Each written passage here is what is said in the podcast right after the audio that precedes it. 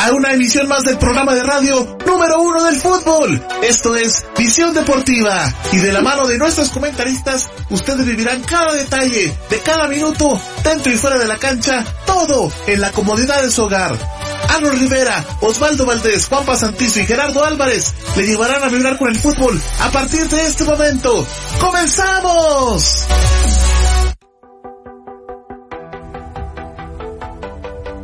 Estimados amigos oyentes y por supuesto este gran público de Visión Deportiva, muchísimas gracias por estar con nosotros a través de nuestras plataformas digitales. Esto es Visión Deportiva. Iniciamos este viernes 31 de julio, la última edición de julio. Muchísimas gracias por estar con nosotros. Estamos verdaderamente emocionados. Les traemos un programa cargadísimo de muchas sorpresas y pues de mucho fútbol, que es lo que venimos principalmente a hablar esta noche. Así es que muchas gracias por estar con nosotros. Esperamos que se la pasen muy bien y pues nosotros estamos listos para llevarles a ustedes este gran programa esta gran emisión que usted estaba esperando. Es que le voy a dar la cordial bienvenida a, mis amigos que están acá junto a mí para poder eh, pues llevarles a todos ustedes este gran programa. Así es que voy a comenzar con Osval. Bienvenido Osval a esta emisión de Visión Deportiva. Gracias Arnold y por supuesto un saludo a todos nuestros amigos oyentes. El día de hoy que estamos 31 de julio, como bien acaba de decir, el último programa de este séptimo mes del año 2020. Y para mí es un gusto estar compartiendo cabina contigo y por supuesto con los demás amigos que ahora vamos a presentarlos. ¿Cómo están eh, Gerardo y Juanpa? ¿Cómo están compañeros? Muy buenas noches. Aquí emocionado por este gran programa que le traeremos hoy, por supuesto, el último de este mes que es julio. ¿Cómo estás, amigo Gerardo?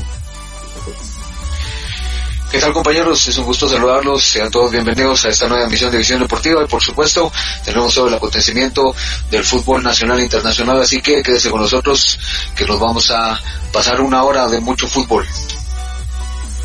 Qué bueno saludarlos entonces y por supuesto a todo nuestro público les solicitamos que nos dejen saber que estás en sintonía de nosotros, déjenos su comentario, dejen su like por ahí y pues déjenos saber y por favor déjenos saludarle en esta emisión de Visión Deportiva. Nos vamos entonces con los titulares para esta noche.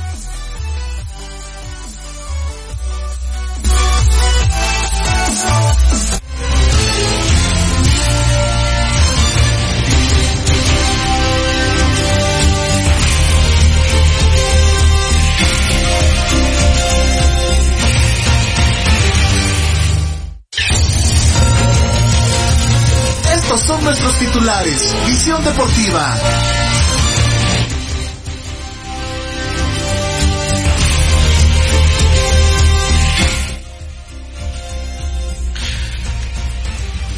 Los encuentros de la Liga MX, todo lo acontecido y un rebrote que pone en duda la continuidad del torneo.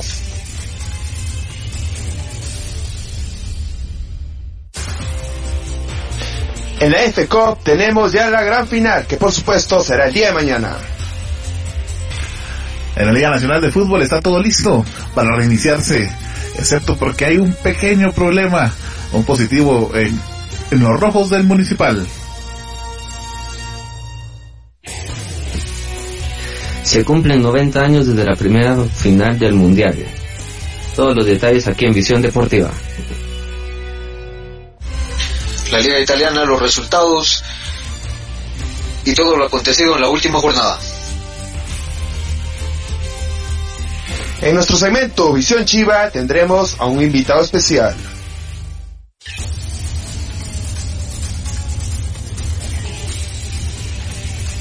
Y por supuesto, también tendremos cómo será el proceso para la clasificación a Qatar 2022.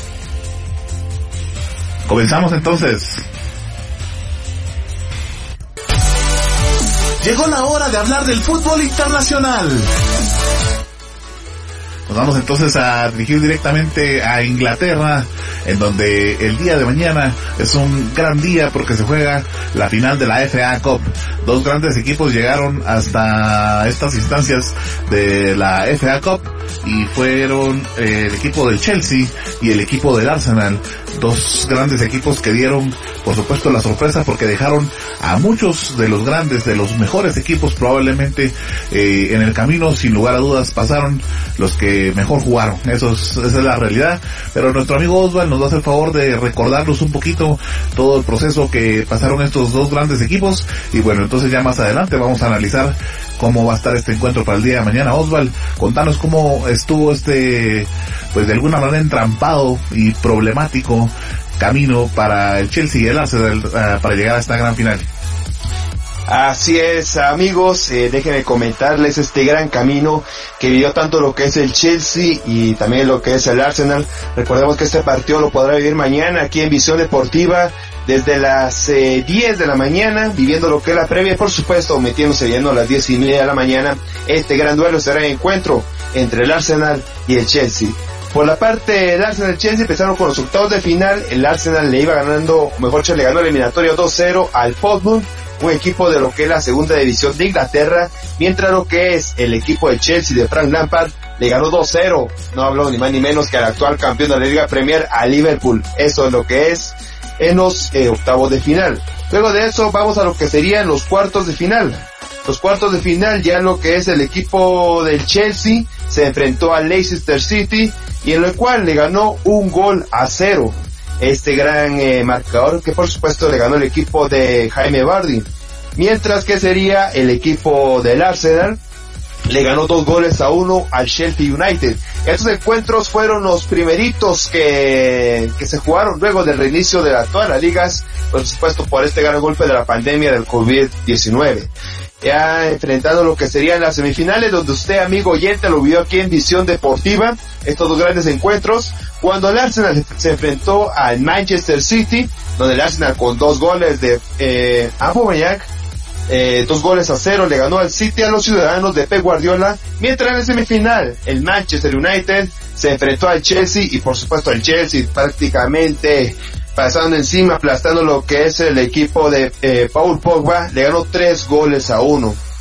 Todo esto para, por supuesto, las ambas escuadras se van a enfrentar el día de la mañana, diez y media de la mañana, en el estadio de Wembley. Por supuesto que es un estadio neutral y, y ese estadio donde es un prácticamente histórico que han vivido lo que es Juegos Olímpicos, se han vivido lo que son finales de Champions y en esta ocasión va a albergar otra final de la FA Cup, por supuesto, en el país de Inglaterra. ¿Qué les parece a ustedes, amigos oyentes, este partido de mañana que lo tendremos aquí en Visión Deportiva? Así es, lo vamos a tener acá a partir, como ya lo mencionaba, de las 10 de la mañana. Y bueno, platicándoles un poquito, hay algunos jugadores que se van a perder, sea por suspensión o por lesión, pero bueno, finalmente no van a estar y que de alguna manera son importantes para su escuadra, por algo estaban en este gran equipo, ¿no? Eh, porque como comentaba Arsenal Chelsea, son dos de los grandes referentes de esta liga eh, inglesa y por supuesto que están peleando ahora la FA Cup. Mesut Özil es una de las grandes bajas que tiene el Arsenal. Tiene una lesión en la espalda. Mustafi también tiene una lesión muscular y es probable que a mediados de septiembre ya esté recuperado. Para Mesut Özil, en el caso de Mesut Özil, eh, se supone que ya en los primeros días de agosto tendría que verse una mejora o una recuperación casi final ya en su lesión de espalda. En el caso de Leno, tiene problemas de la rodilla, también a principios de agosto se estaba eh, previsto que pudiera regresar, pero todavía no estamos en agosto, así es que no regresa. Chambers, eh, pues tiene un problema desconocido todavía, a finales de agosto se espera su regreso. Genduosi, tiene problemas en el tendón de Aquiles y Martinelli tiene una lesión de rodilla. En el caso del Arsenal, perdón, del Chelsea, se pierde a William por un fuerte golpe y a Kanté por una lesión en los isquizo isquiotibiales. Esa sería entonces, eh, pues más o menos cómo llegan los los equipos a esta gran final para el día de mañana que se va a jugar a las 10.30. Eh, los dos tienen un 30% de rating o de posibilidades de, de ganar. La verdad que está, es un partido muy muy parejo. Eh, el 24.7% de las personas ha votado eh, porque va a ser un empate, un 39.8% para el Arsenal y un 35.5% la ganancia para el Chelsea. Entonces estamos pues por ahí bastante equilibrados en este encuentro. Pero usted lo va a vivir mañana, así es que lo estamos acá en Visión Deportiva. Y nosotros entonces continuamos. Y claro que sí, compañeros, seguimos aquí en Visión Deportiva y entramos de lleno a la Champions League. Vamos a recordar un poco de cómo fueron los clasificados de cada grupo. En el grupo A clasificó el Paris Saint Germain de primer lugar y de segundo puesto el Real Madrid. En el grupo B clasificó de primer lugar el Bayern Múnich y de segundo el Tottenham. En el grupo C clasificó de primer lugar el Manchester City y de segundo el Atalanta. En el grupo D clasificó la Juventus y el Atlético de Madrid. En el grupo E se clasificó el Liverpool y el Napoli. En el F el Barcelona y el Borussia Dortmund. En el grupo G se clasificó el Leipzig y el Lyon. En el H el Valencia y el Chelsea. En los octavos de final se enfrentaron el Atlético de Madrid versus el Liverpool, que clasificó el Atlético de Madrid con un marcador de 4 a 2. El Borussia Dortmund y el Paris Saint Germain, el que salió ganador de ese encuentro fue el Paris Saint Germain con un encuentro bastante cerrado que lo ganaron 3 a 2. Entre el Atalanta y el Valencia ganó el Atalanta 8 a 4. El Leipzig y el Tottenham ganó esta llave el Leipzig 4 a 0. Los partidos que faltan, que faltan por finalizar de estos octavos de final son la Juve Lyon que lleva la ventaja de Lyon 1 a 0, Real Madrid Manchester City que lleva la ventaja del Manchester City 2 a 1, el Bayern contra el Chelsea que lleva la ventaja del Bayern 3 a 0 y el Barca y el Barça contra el Napoli que van empates. ¿Qué partidos de estos que faltan les, les parecen más interesantes, amigos en cabina?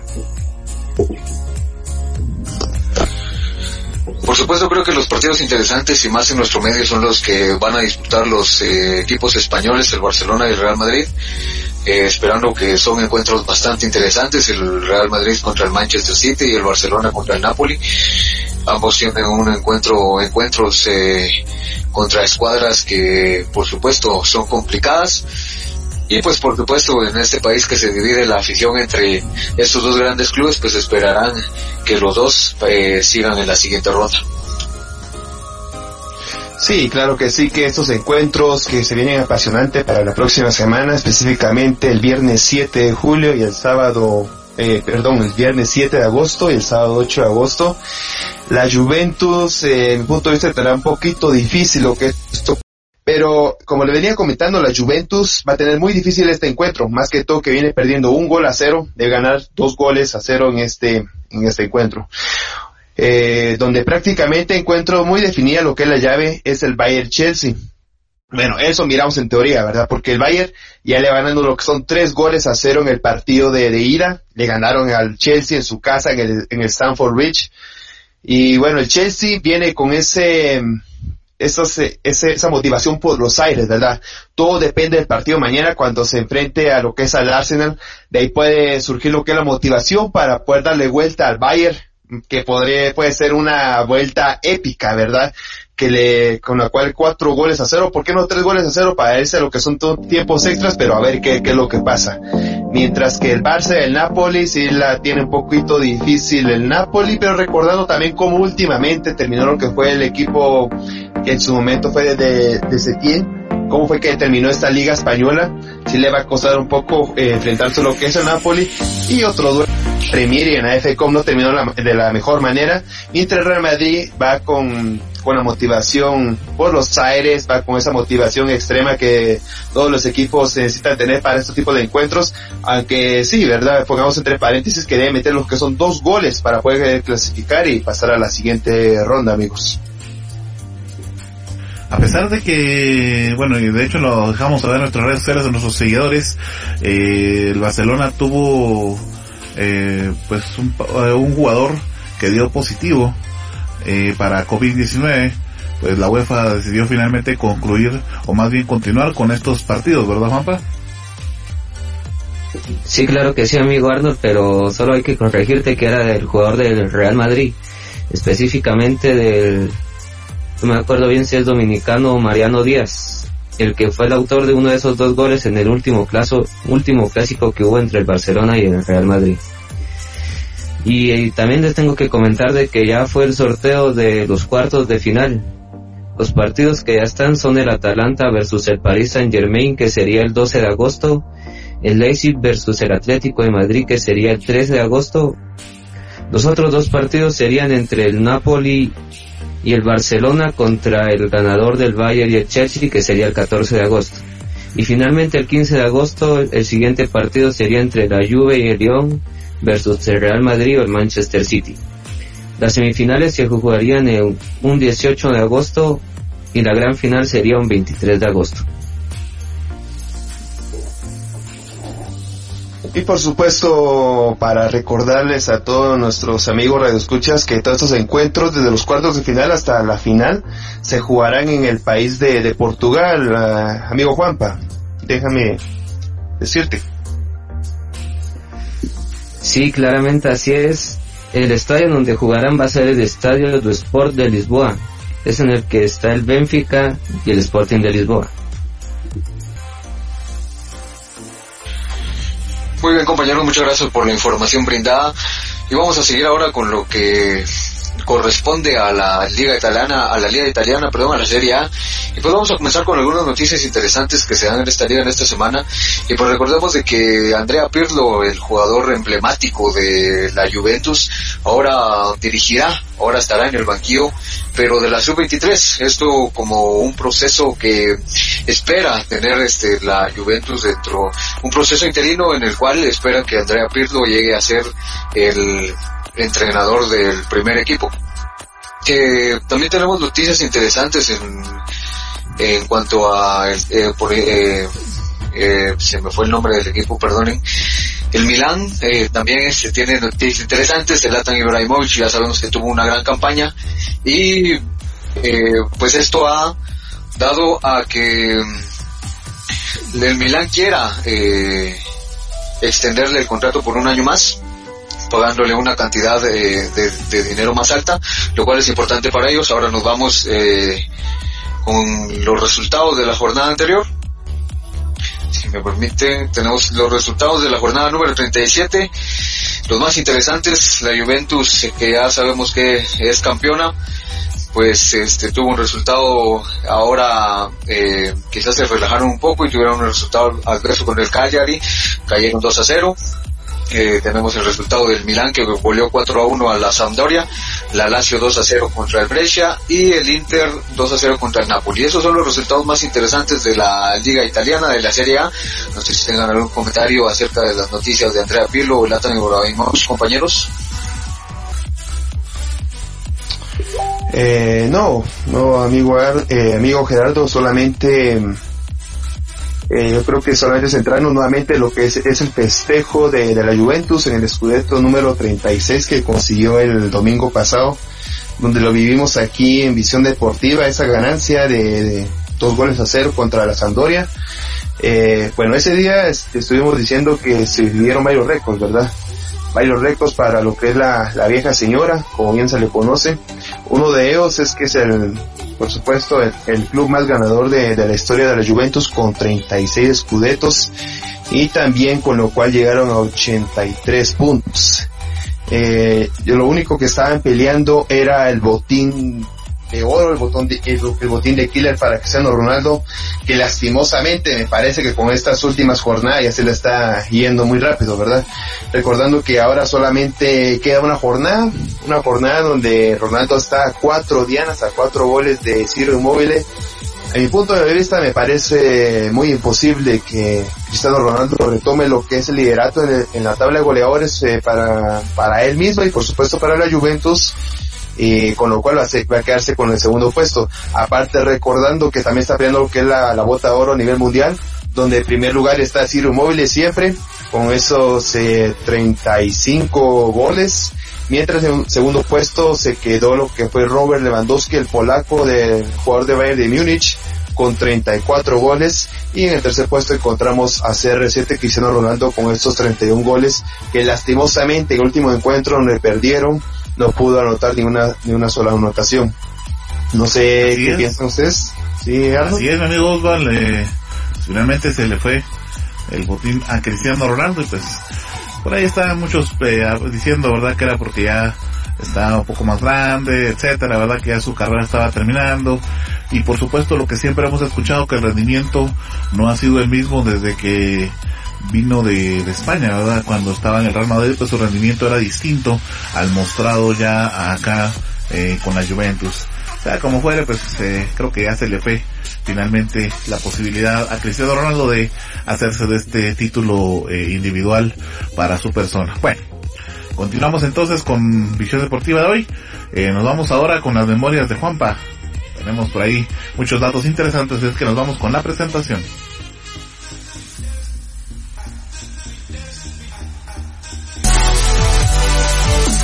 Es momento de echar un vistazo a la historia del fútbol. Esto es Memorias de Visión Deportiva.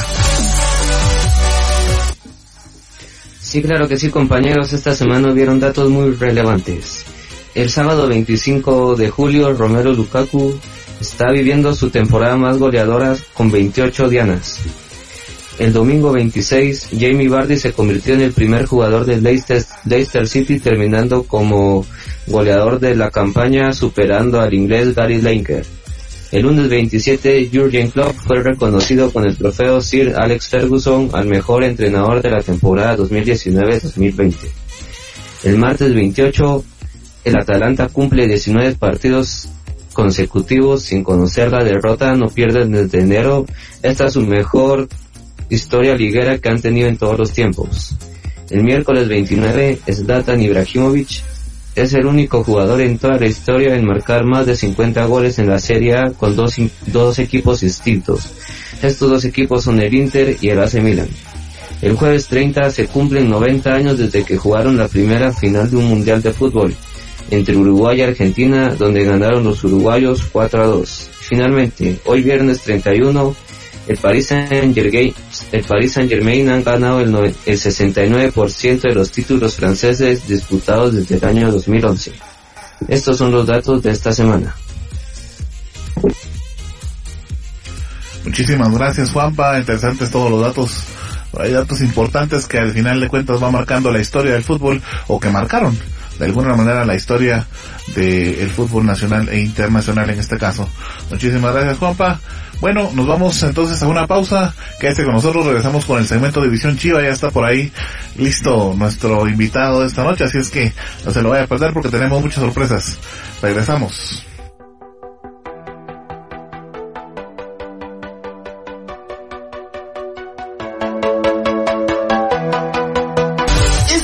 Visión Deportiva, el mejor lugar para enterarte del fútbol nacional e internacional. Quédate con nosotros, ya volvemos. Recuerda que puedes sintonizar Visión Deportiva los días lunes y viernes de 7 a 8 pm a través del canal y las plataformas digitales de Visión Deportiva y de Red de Comunicadores de Quetzaltenango. Te esperamos noticias locales, nacionales e internacionales, entrevistas, economía, familia, farándula, deportes y todo el acontecer nacional e internacional. Todo esto de la mano de comunicadores periodistas de amplia experiencia y recorrido, unidos para llevarle la verdad de los hechos en tiempo real. Red, de comunicadores de Quetzaltenango. Red de comunicadores de Quetzaltenango. Red de comunicadores de Quetzaltenango. Síguenos en Facebook y comienza a estar enterado de todo. Vivimos ahora en un mundo diferente, lleno de casas, edificios, carros, gente por todos lados, diversidad de pensamientos y matices. Esto es La Jungla, un programa para escuchar entrevistas, pláticas, anécdotas con diferentes personalidades de cualquier parte del mundo. Quédate en La Jungla, producido desde Quetzaltenango, Guatemala, por el periodista Everson Gramajo. Escucha La Jungla.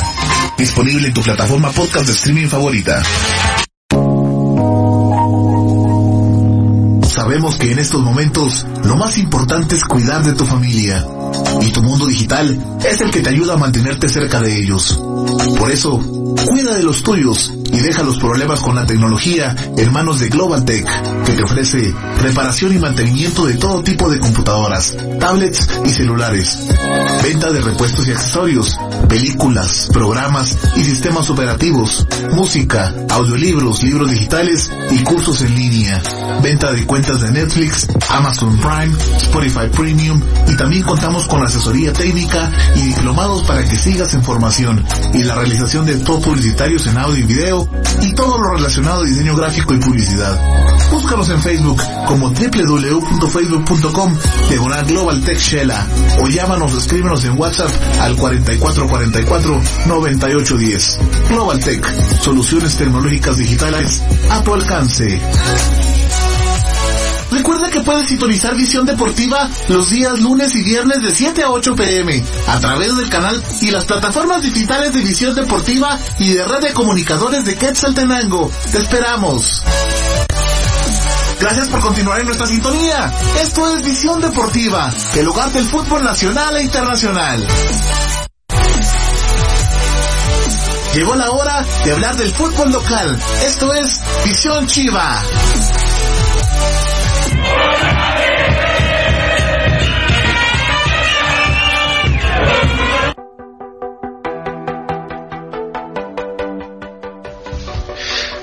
Aquí estamos una vez más, aquí en Visión Deportiva, y ahora vamos de lleno a este segmento que es Visión Chiva, el segmento que le pertenece al club departamental más grande de aquí Guatemala, el que tiene cinco lunas en su escudo, no hablo ni más ni menos que Xelajú, Mario Camposeco.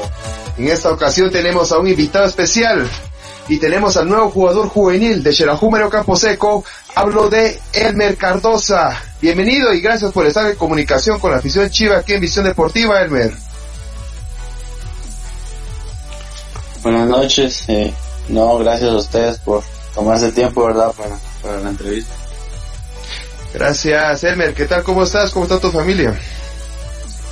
Pues muy bien, gracias a Dios. Y la verdad, eh, de aquí donde somos no, no hay muchos casos y, y podemos estar bien, gracias a Dios. Me alegra escuchar esto siempre tomando las precauciones y medidas necesarias, ¿verdad, Elmer? Sí, Eh. sí, muy cierto. Creo que es bueno prevenir, ¿verdad? Sí, ante todo prevención, más que todo en estos tiempos. Elmer, eh, aquí en Caína nos estamos preguntando que cómo se da tu vinculación con Xelajú Mario Camposeco, sabiendo que ya el año anterior jugaste unos cuatro partidos con el cuadro mayor. ¿Cómo se dio esa vinculación? Si nos puedes contar, Elmer. Pues sí, eh, ya tuve la oportunidad de, de poder debutar. Creo que, que ha sido mucha bendición para mí estar en, en Shela y mi, vinculación. eh, ya me habían hablado para que firmara contrato, eh, no, no había aceptado por, por unas cosas, ¿verdad? Y ahorita sí se llegó a un acuerdo y pudimos, pudimos firmar, ¿verdad? Ya un contrato profesional con, con el equipo. Excelente, Elmer. Qué bueno que hayas firmado lo que es el contrato profesional.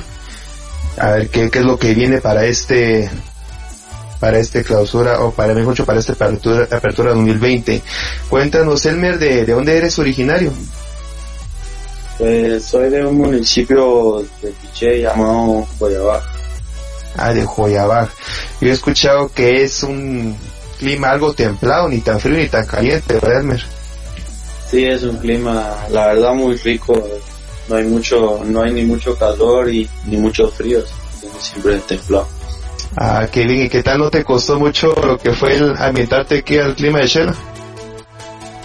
Pues, pues sí, al principio sí, eh, eh, me acuerdo que llegué en enero, empecé a estudiar. Eh, iba a estudiar a las 7 de la mañana y la verdad, mucho frío al principio, pero creo que se va acostumbrando. Sí, eso es lo importante que se va a acostumbrar nuevamente el cuerpo, ¿verdad, Elmer? Eh, cuéntanos, Elmer, cómo fue tu trayectoria, haz un pequeño resumen desde pequeño hasta hasta ahora donde estás con el, con el equipo de la NU. Pues sí, eh, eh, se, me da la oportunidad de poder entrar a la sub-15 en unas pruebas aquí en Quiché. Después del Fútbol Dreams, eh, el profe Paloma Valdés es el que habla con mi papá para, para ver la posibilidad de que me vaya para allá, ¿verdad? Y gracias a Dios la oportunidad de entrar. en la 17, eh, logro ser, ser campeón con la 17, después con la especial y después se me da la oportunidad de estar con el equipo mayor, eh, ya poder sumar algunos minutos, eh, tener varias convocatorias y, poder estar entrenando con el equipo mayor. Qué, qué, qué buena trayectoria, Elmer. Y también está viendo unos datos ahí que fuiste seleccionado sub-17, si no estoy mal. Sí, he tenido la oportunidad de representar a Guatemala un premundial sub-17, eh, también un torneo amistoso en, en Turquía ¿Y cómo te pareció esta, esta gran aventura, más que todo en Turquía? Porque sí, recordando que es un país totalmente diferente, ya me imagino que el fútbol con otras selecciones a ese nivel también totalmente diferente, Elmer. Sí, eh, creo que es muy diferente a lo que uno vive aquí, eh, en muchos aspectos, eh, más que todo en lo deportivo. se me dio la oportunidad de jugar, de poder jugar contra Nigeria, Senegal y Turquía creo que fue, fue una muy bonita experiencia donde, donde pude aprender mucho. Eh, creo que, que ellos manejan otro nivel de fútbol, ¿verdad? Eh, más rápido, y más combinativo y, muchas cosas más que, que, que podemos aprender de ellos, ¿verdad? Así es, Elmer. Antes de pasar a mis compañeros, quiero felicitarte, Elmer, porque supimos por ahí que hace pocos días estuviste de mantener largos y felicidades de parte de todo el estado de Visión Deportiva. Sí, el día miércoles eh, se me eh, pude cumplir 18 años y, nada, verdad, gracias. De nada, Elmer. Ahí compañeros, si tiene alguna pregunta para nuestro invitado especial.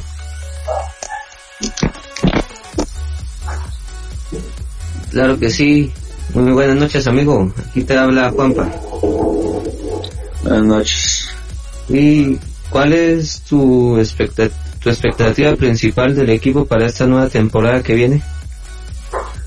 Pues la verdad muy buena y creo que, el equipo se, se está armando de la mejor manera.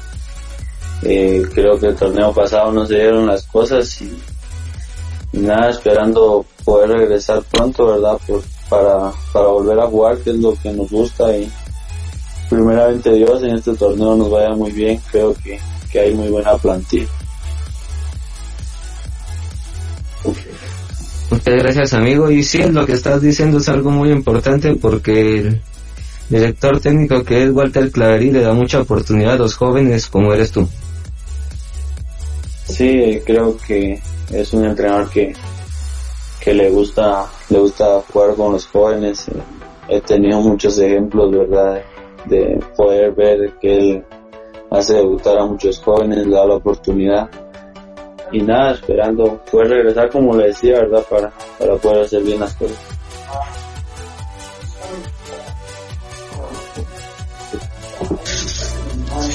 Excelente, Elmer, mucho gusto. Te saluda Gerardo de Visión Deportiva. Es un gustazo saludarte y poder platicar un ratito con vos, con tu persona. Pues eh, sabemos de que mm, el ambiente que se maneja en Chilejuez es bastante complicado. Sabemos que la, afición es una afición que espera mucho y sobre todo, como lo decías, eh, ahora en esta temporada, pues que se ve que el equipo se armó de, de, buena manera o se está armando, se está armando de buena manera, pues eh, también cómo ¿Cómo a tu corta edad eh, pensás que se puede lidiar o llevar con eh, esa presión que, la afición al final ejerce siempre? Sí, eh, creo que es una visión muy apasionada al equipo. me ha tocado estar en las gradas, ¿verdad? Vivir cuando, cuando el equipo pierde, creo que es una afición muy exigente en todos los partidos, siempre, siempre exige ganar y pues creo que es una motivación y yo lo tomo así, ¿verdad? Porque hay gente que, que ama al equipo, y lo quiere, van a, todo, van a todos los partidos y como le decía, ¿verdad? Creo que es una motivación porque, porque hay gente que, que de verdad ama al club y, y uno estando ahí adentro tiene que, que hacer bien las cosas, ¿verdad? Excelente, te agradezco mucho. Así que te deseamos todo lo mejor, Elmer. Muchas gracias. Vamos ahora a continuar por acá. Entonces, Elmer, muy buenas noches. Te saluda Arnold Rivera. Vamos a continuar platicando un poquito con tu persona. ¿Nos puedes contar eh, por cuánto tiempo es tu contrato? Y bueno, no sé eh, si nos puedes dar algún otro detalle sobre el mismo. Eh, sí, eh, mi contrato lo hice de, de dos años, cuatro temporadas, ¿verdad? Cuatro temporadas. ¿Y en qué posición, bueno, Me imagino que el técnico finalmente es el que va a terminar decidiendo eso, pero ¿cuál es tu posición favorita o en la que mejor te sentís? Pues eh, delantero centro creo que en esa posición me, me desenvuelvo mejor y, cuando debuté ahí en esa posición se me da la, oportunidad de, poder jugar. Pero esto todavía no se ha hablado, ¿verdad? Con el director técnico. Eh, no, eh, los directivos cuando cuando me hablaron, verdad, me dijeron de que de que todavía el entrenador no, no sabía muy bien quiénes éramos nosotros nada, verdad, ahorita intentar ganarnos un puesto en el equipo para para poder tener la oportunidad. Claro.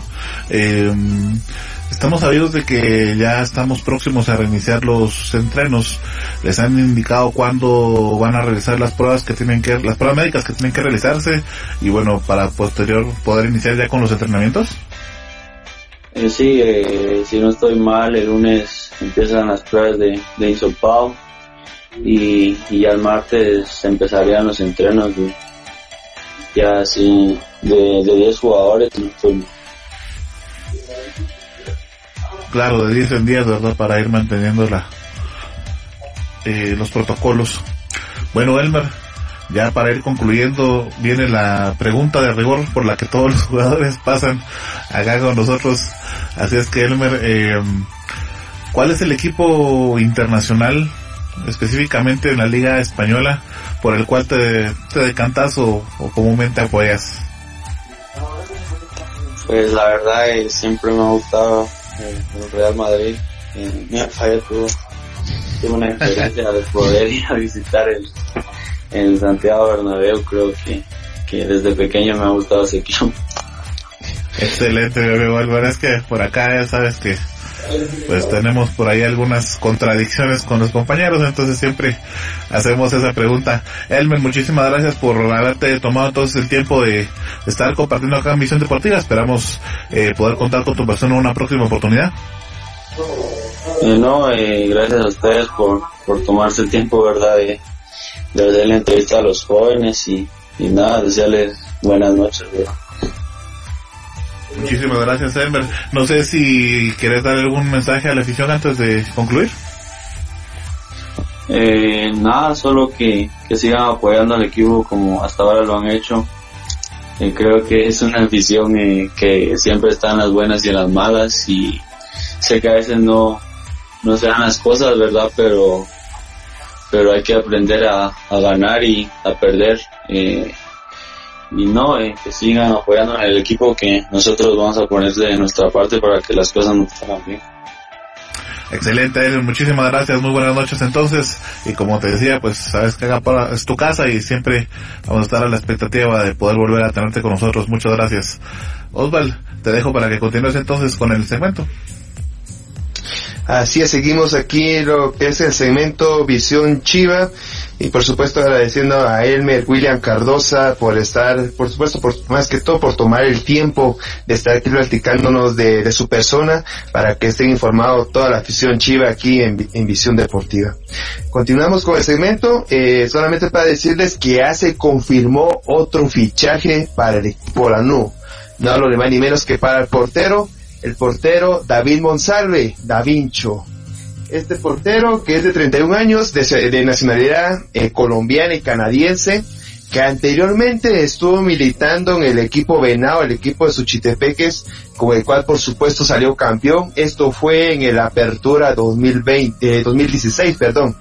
Eh, da Vincho, como se le conoce por el apodo allá en su tierra, también ha sido partícipe de defender los colores del América Cali en Colombia, también de un equipo en Finlandia, también del Toronto en Canadá y el último equipo donde estuvo defendiendo los colores fue el, el Fury Football Club, donde proviene lo que es este colombiano canadiense de 31 años.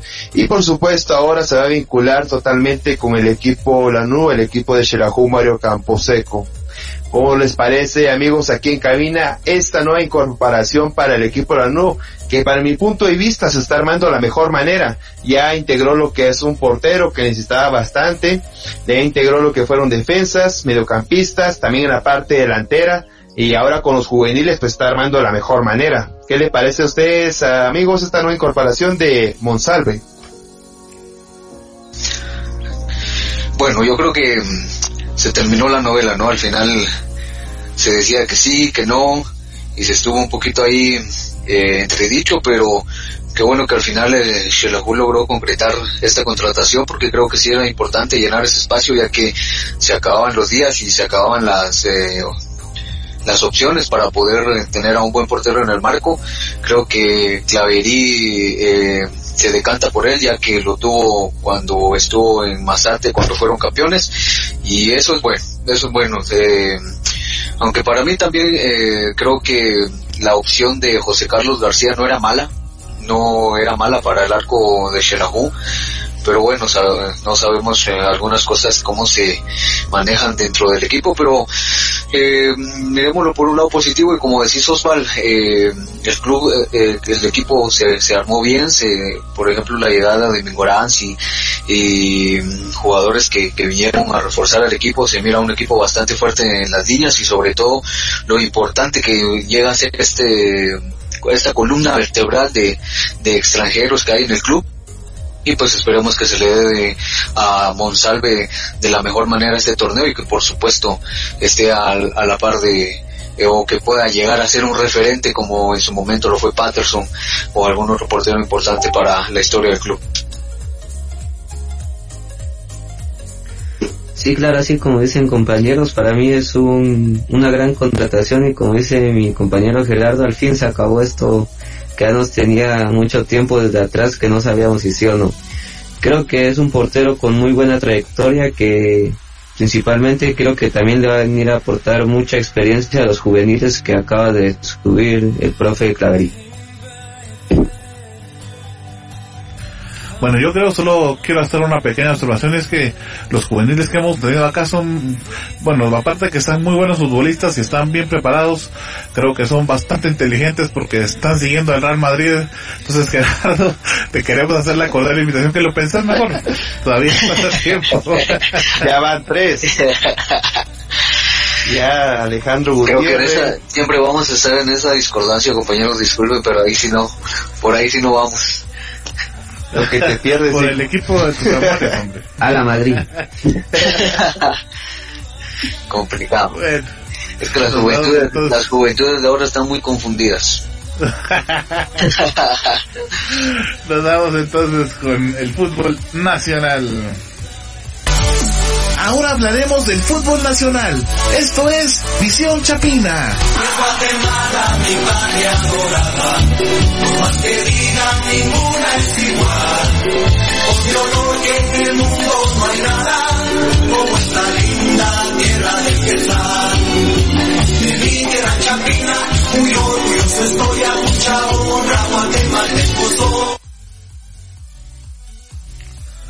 Bueno, entonces vamos a comenzar platicando un poquito sobre la Liga Nacional. Recordemos que ya los protocolos están eh, pues prácticamente aprobados, de hecho ya están aprobados para que entonces se pueda dar así el reinicio de los entrenamientos y 15 días eh, después, eh, más o menos a inicios de septiembre, se estaría dando el inicio del torneo Apertura 2020. Con esto entonces todos los equipos han empezado ya a realizar lo que les corresponde en sus protocolos eh, sanitarios en este caso y lo platicábamos de hecho con, con Elmer Cardosa, verdad que eh, todos los equipos pues ya van a empezar a realizar eh, los hisopados, incluso algunos ya empezaron. parte de eso y lo que les tengo que comentar entonces es que el equipo de municipal ya comenzó con, con esto de los hisopados. Pero antes les quiero comentar otra noticia que tengo por acá de eh, municipal, eso sí, eh, la tecnología no me empieza a fallar porque así ya la tenemos por acá. el club municipal eh, comunicó esta tarde que llegó a un acuerdo con el futbolista nacional Luis Pedro Rosas, quien llega procedente del Deportivo Siquinalá. La contratación que lleva municipales, entonces ahora con, junto con Luis Pedro Rosas, son del Anderson Pereira, el brasileño, Rafael García, el uruguayo, y Luis Pedro Rosas. Hay que recordar que el club había anunciado también a Marco Papa a finales de junio, pero debido al inconveniente personal del jugador, se dio por terminada la relación contractual. Esa es la buena noticia por parte del lado municipal. Eh, la mala noticia es la siguiente y es que informó que el defensor Manuel El Tato López salió positivo luego de hacerse una prueba de hisopado el pasado miércoles, el cual se realizó en un hospital de Izabal. Según comunicó el club, el Tato se encuentra bien estable guardando la cuarentena para evitar la propagación de dicha enfermedad. En teoría, este jugador, compañeros, fue eh, asintomático, ¿verdad? Él indicó que se encontraba bien, pero guardando, como bien lo indicaba hace un momento, la cuarentena para pues evitar que se propague y a ver si no esto entonces eh, entorpece un poco el inicio del, del proceso de municipal y por ende el del torneo en general. El médico del equipo, el doctor Héctor López, ya se comunicó con Manuel López y dijo que comenzó con síntomas de gripe el martes. Em, hasta el momento es el primer caso que se da en toda la máxima categoría del fútbol de Guatemala. Déjenme contarles también que la Junta Directiva de Cobán y Perel a conocer que mañana estarán ingresando al país el centrocampista mexicano Juan Carlos Silva, el volante argentino Marcelo Vidal y el portero estadounidense nacionalizado salvadoreño Derby Carrillo para que se incorpore el equipo y así eh, iniciar la pretemporada. Los tres foreanos de los cobaneros estarán ingresando a Guatemala vía terrestre, lo harán en el carro de Silva desde la frontera del Carmen San Marcos. Cabe mencionar que Vidal viene procedente de su país, hará escala en Ciudad de México y luego en Tapachula.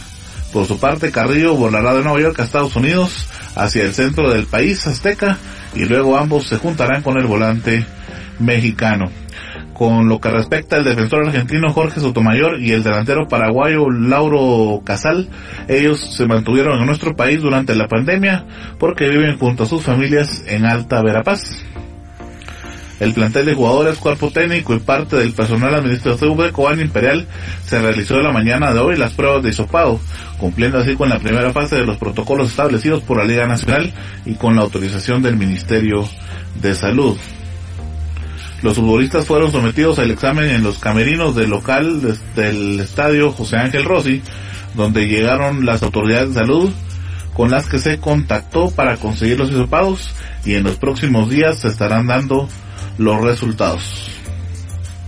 Por el momento los únicos futbolistas que no se hicieron los hisopados son el mexicano Juan Carlos Silva, el argentino Marcelo Vidal y el salvadoreño Derby Carrillo, quienes mañana vendrán a Guatemala como se los estaba eh, comentando hace un momento. Em, bueno, pasando a otro punto, la Junta Directiva de Guastatoya contrató una empresa privada para que se realice la mañana de hoy un proceso de desinfección en el estadio David Cordonichos, cumpliendo así con los pasos a seguir que se estipulan en los protocolos de higiene de la Liga Nacional. Eh, bueno, fueron administradas todas sus áreas, desde las oficinas administrativas, camerinos de local y visitante y árbitros, los graderíos de todas las localidades y el área de banquillos y la gramía. Ahora el Club Oriental estará ultimando los detalles para poder coordinar el horario y así el plantel de jugadores, cuerpo técnico y algunos miembros del personal administrativo se puedan hacer la prueba del hisopado. También otro, otro equipo que ya inició con la sanitización y los hisopados fue el Deportivo Iztapa. De momento todas las pruebas salieron negativas en el caso de Iztapa. El lunes 3 de agosto quieren ya eh, entonces empezar de lleno con los trabajos de pretemporada. Y lo último que les voy a comentar es una nota un poquito triste en el caso de la Liga Nacional y es que Leonel el Machete Contreras eh, pues fue un defensor que jugó, fue un defensor jutepaneco que jugó en Comunicaciones, Cobán Imperial, Jalapa, Escuintla y también en la selección nacional y lamentablemente el día de hoy eh, trascendió la noticia de que falleció por COVID-19, perdón, eso fue el día de ayer. Ayer trascendió el fallecimiento de este defensor. Em, bueno, que de alguna manera marcó la historia del fútbol nacional. Eh, una última noticia de parte del lado de, de, la Liga Nacional es que el Comité de Ética de la FEDEFUT notificó este martes el Comité Ejecutivo que eh, deberían revocar, revisar o en su defecto modificar las disposiciones establecidas en el acuerdo 52-2020. Quiero recordarles que este acuerdo manejaba que eh, pues se daba por finalizado el torneo clausura y mencionaba que no iban a haber eh, ascensos y solamente iban a, perdón, que iban a haber ascensos y los descensos, ¿verdad? Es decir, establecía de forma arbitraria, según eh, la denuncia de los naranjeros, que más adelante les voy a comentar, que lo hacía de forma arbitraria, ¿verdad?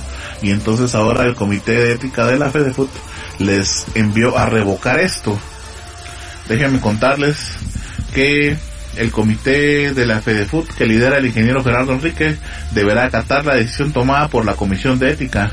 De lo contrario, se arriesga a ser sancionado por la denuncia interpuesta por Siquinalá.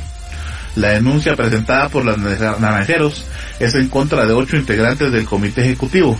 Gerardo Páez, el presidente, el vicepresidente Carlos Fernández y los miembros Víctor García Manuel Polanco, Eduardo Navas, Lester Rodríguez, Jairo Ponce y Alba Trejo. Siquinalá le pide a la Comisión de Ética que los mencionados son presuntamente responsables de las siguientes faltas. Incumplimiento de deber neutralidad, conflicto de intereses, abuso del cargo y manipulación de las competiciones del fútbol.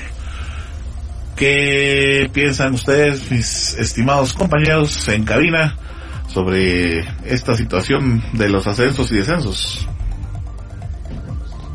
Es un tema muy complicado, donde claramente lo que fue la FEDEFUT ya había declarado anteriormente que estaba totalmente así, ¿verdad? Los ascensos y los descensos de una determinada manera. Pero en eso vino precisamente Neto Brand, que es el presidente de, del conjunto de Misco, vino a ponerse este todo, esta, todo este tipo, toda esta clase de denuncias que viene a complicar bastante lo que es el trámite de, de, esto, de esta situación, que llegó a la instancia de, de la FIFA o de la TAS, si no estoy mal, para ver qué es lo que se puede hacer, ¿verdad? Recordando que ya se había venido de una suspensión de parte de la FIFA y con estas acciones de diferentes dirigentes de, de, los clubes de aquí del ámbito guatemalteco pueden afectar nuevamente al fútbol guatemalteco yo considero que, que está muy muy mal hecho eso de poder ver qué, qué es lo que se puede hacer más que todo apelar la decisión de lo que de lo que eligió la, la Fútbol, ¿verdad? Y es que lo complicado en este caso, eh, compañeros, amigos, es que pues eh, la situación esta de la pandemia vino a complicar todo porque démonos cuenta que no solo pasó aquí en el fútbol nacional, sino en otras ligas este, a nivel internacional. Y entonces esas decisiones que pueden llamarse arbitrarias o no, pues por supuesto afectan a unos y a otros los benefician, pero es una situación para la cual nadie estaba preparado. Por supuesto que sí puede afectarnos y puede venir de nuevo una sanción que sería desastroso para el fútbol nacional, pero creo que eh, los entes encargados de todo esto pues tienen que velar también por eh, el bienestar de todos y no solo de alguien en específico. Sí, no, y recordemos que la CONCACAF había hecho la, la sugerencia de que no se diera por finalizado el torneo clausura, es que no se diera por cancelado el torneo clausura, sino que solamente se le pusiera una especie de pausa, como sucedió en la mayoría de las ligas en el mundo. Pero eh, en este caso, pues, la Liga Nacional eh, tomó otras decisiones y es ahí donde pues comienza el fallo. Creo que hubiera tenido que esperar a ver qué decía la CONCACAF y tomar como decisión lo que ellos estaban sugiriendo, ¿verdad? Entonces ya por sí se pasó por alto la sugerencia de CONCACAF y ahora se da esta situación.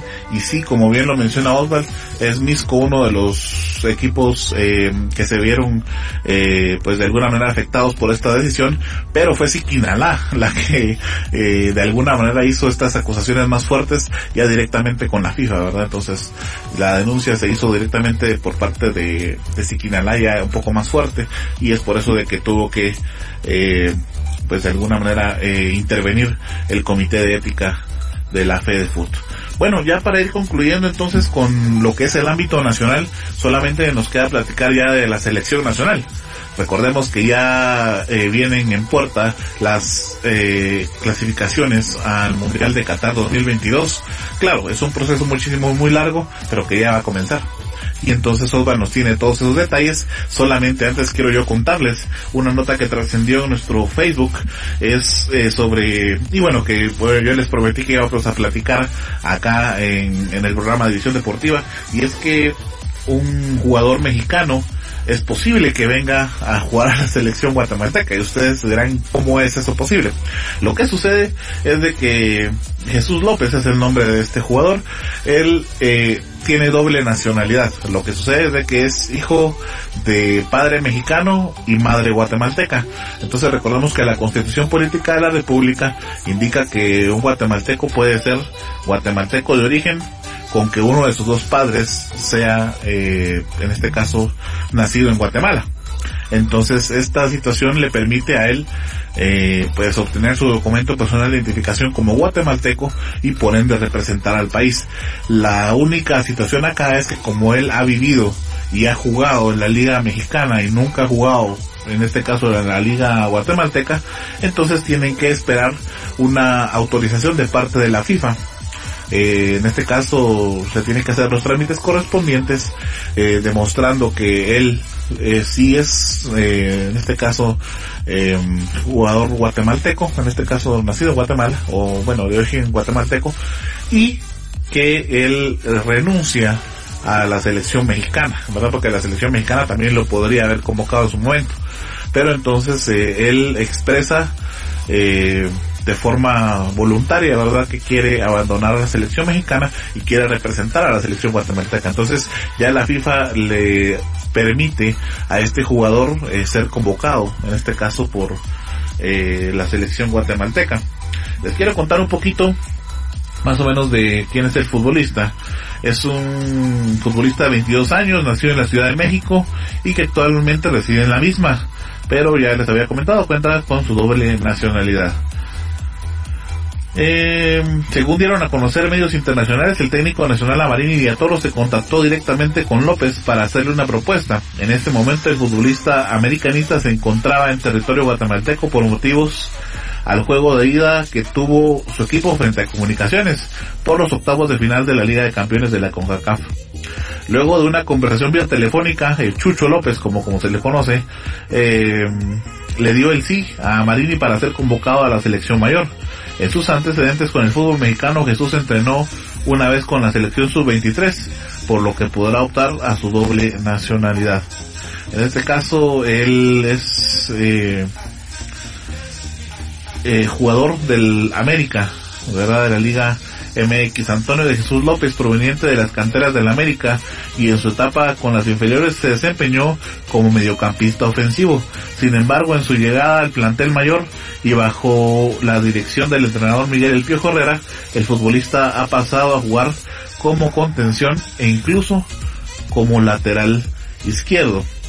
Una de las preguntas que estaban por ahí es ¿cuándo podrá debutar Jesús López? Bueno, ahorita eh, el Registro Nacional de las Personas ya inscribió a, López como, eh, les mencionaba, como guatemalteco de origen. Entonces ahorita él tiene que realizar sus procesos de DPI. Luego de que ya tenga su DPI, entonces ya mediante la FedeFoot eh, ya se solicita a la FIFA, más o menos unos 30 días ya va a poder ser convocado entonces eh, este jugador y ya va a poder encarar las eliminatorias de CONCACAF que empiezan en septiembre y eso mi amigo Osval nos lo va a comentar en estos momentos. Osval, solamente vamos con tu presentación. Llegó la hora de hablar del Mundial de Fútbol. Esto es Visión Mundialista. Amigos, vamos a darle de cómo sería el camino a Qatar 2022 precisamente de nuestra selección nacional, la bicolor. Estos partidos se van a reiniciar el próximo octubre, así es, octubre de este año y noviembre. Eh, déjenme contarles que para esta ocasión eh, la selección nacional va a tener que jugar lo que son tres rondas, tres rondas eh, eliminatorias para por supuesto llegar al grupo final y en ese grupo final poder jugar lo que es un pase para Qatar 2022. Así resumido les voy a comentar cuáles son estas, esas tres rondas. La primera de ellas eh, se jugará con las selecciones que están en ranking FIFA del puesto 6 al puesto 35. Por supuesto, recordando que nuestra selección guatemalteca eh, se encuentra en el puesto 13. Aparte de eso, se van a hacer lo que son seis grupos. En cada grupo se van a contener lo que son cinco selecciones. Y por supuesto, eh, en cada grupo, cada selección va a jugar lo que son cuatro partidos, dos partidos de local y dos partidos de visita. Al final de estos seis grupos, los ganadores, por supuesto van a ser lo que son seis selecciones, van a pasar a lo que sería la segunda ronda. En esta segunda ronda van a jugar lo que es eliminatoria directa. Como así, van a jugar lo que solamente son en una eliminatoria de dos partidos, partido ida y vuelta. El formato sería de la siguiente manera. El primero del grupo A se enfrenta al primero del grupo F. El primero del grupo B se enfrenta al primero del grupo E. El primero del, grupo C se enfrenta al primero del grupo D. Y por supuesto, estos partidos de ida y vuelta se van a jugar en marzo del 2021. El próximo año se jugar lo que sería la ronda número 2. Y finalmente vamos a lo que sería la ronda número 3, donde ya, por supuesto, de estos tres partidos de eliminatoria directa salen lo que son tres selecciones, las cuales se unen a las otras cinco selecciones que ya están prácticamente clasificadas a esta ronda número 3. Estas cinco selecciones que están clasificadas para esta ronda serían eh, México, Estados Unidos, Costa Rica, Jamaica y Honduras. ¿Por qué están clasificadas? Preguntarán ustedes. Es porque están en los, en los primeros cinco puestos del ranking FIFA de lo que es el área de CONCACAF. Respectivamente, así como lo de decir, primero está México, luego Estados Unidos, Costa Rica, Jamaica y el puesto número cinco le pertenece a Honduras. Entonces, a estas cinco selecciones se le van a unir las otras tres que ganaron en la ronda 2 y para que lo fuera un total de ocho selecciones en este en esta ronda número 3. Así que ya no sería una hexagonal, sino ahora sería una octagonal, donde por supuesto el primero, segundo y tercer eh, puesto de esta tabla general, que se van a jugar por supuesto partidas ida y vuelta, van a clasificar a lo que es el Mundial de Qatar 2022, mientras que el cuarto puesto eh, va a pelear lo que es el repechaje continental el cual hasta ahora no se sabe contra qué continente se irá a jugar. Eh, se ha jugado contra lo que es el continente de Oceanía, se ha jugado contra el continente de, Sudamérica, pero en este caso la, la, FIFA todavía no ha dado a conocer sobre qué continente será el rival del continente de la CONCACAF. Además, déjenme decirles que las fechas de esta octagonal, lo que es la ronda 3, se jugarían en junio de 2021 en doble fecha también se jugaría en septiembre, octubre y noviembre del 2021. Y por último, se jugaría en enero y marzo del 2022. Esto serían las fechas y por supuesto eh, cómo es el formato nuevo de la CONCACAF para la clasificación a Qatar 2022. ¿Cómo les parece amigos aquí en cabina este nuevo formato que distribuyó lo que fue con la CONCACAF?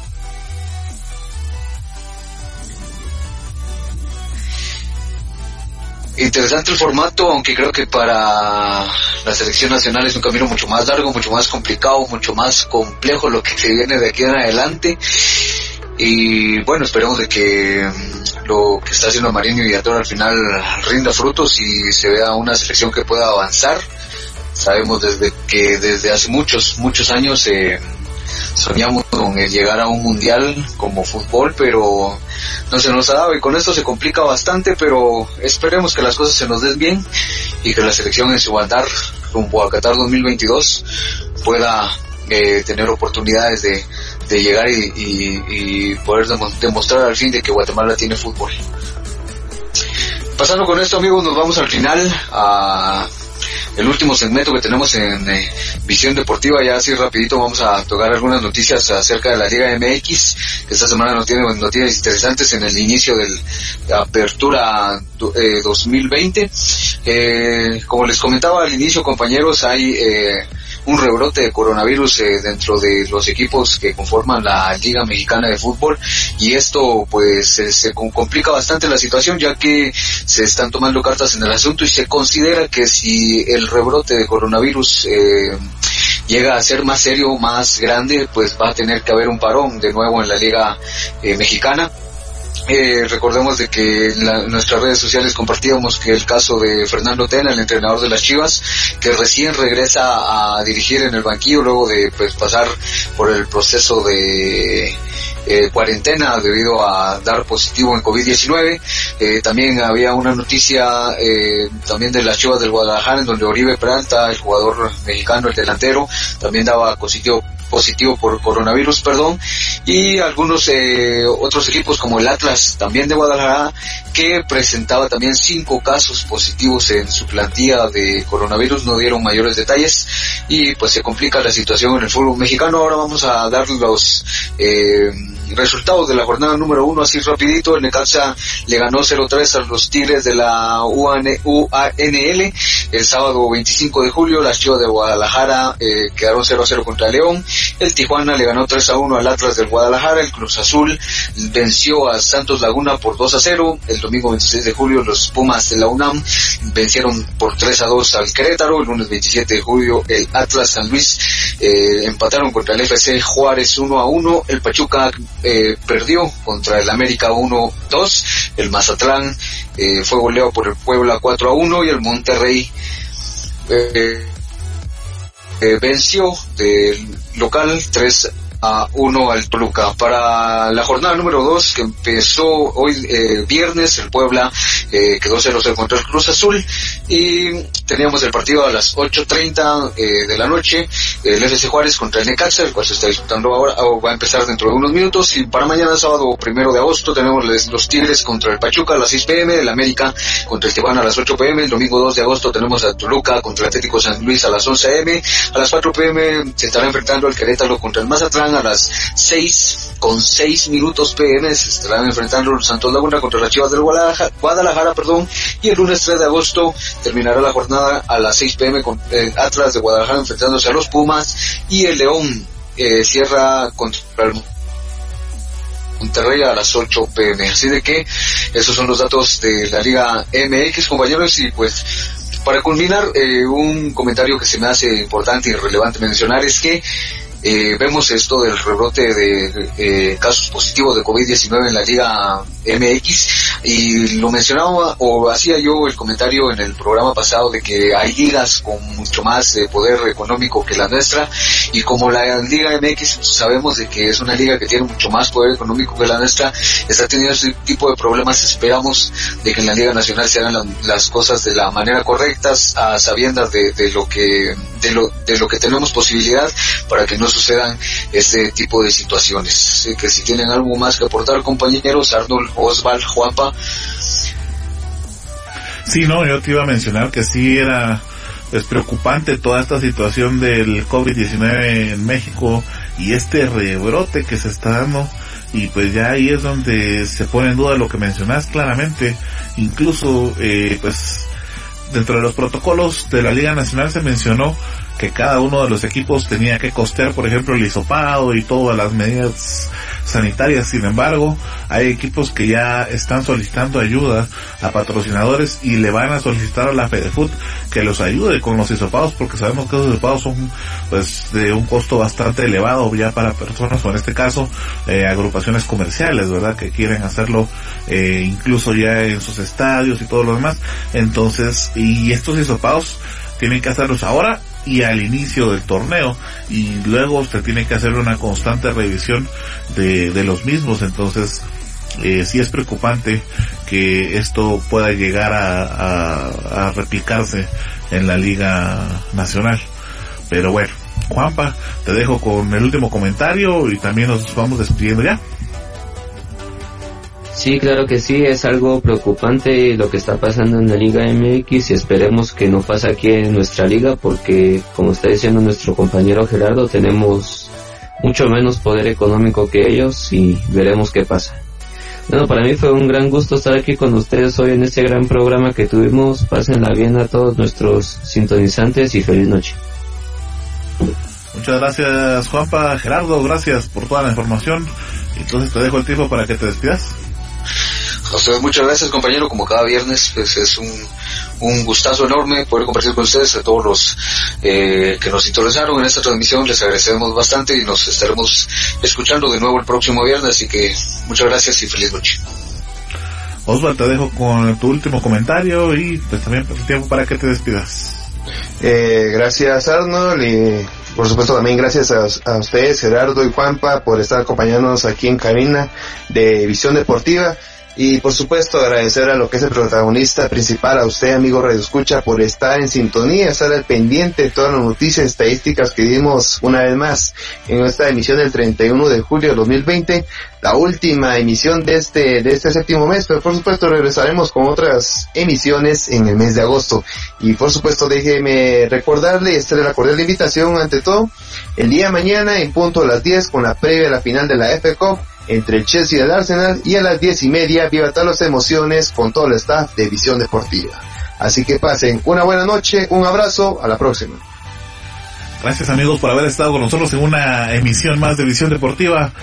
Finalizamos el mes de julio, esperemos que agosto sea un mes muchísimo mejor para todos. Es que les dejo un abrazo, buen fin de semana y por favor, lo esperamos mañana.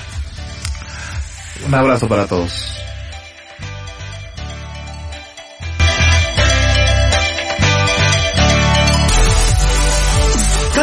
Estado con nosotros en una edición más de Visión Deportiva. Recuerden seguir informado a través de nuestras redes sociales en facebook.com diagonal Visión Deportiva Shela. Hasta la próxima. Visión Deportiva es parte de Red de Comunicadores de Quetzaltenango, producido por Global Production de Global Group Guatemala. Todos los derechos reservados.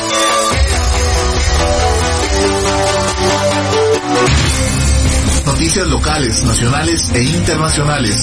Entrevistas, economía, familia, farándula, deportes y todo el acontecer nacional e internacional.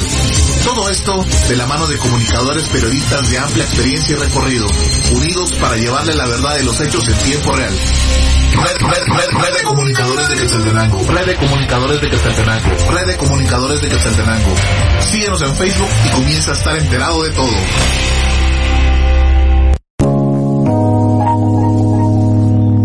Sabemos que en estos momentos lo más importante es cuidar de tu familia y tu mundo digital es el que te ayuda a mantenerte cerca de ellos.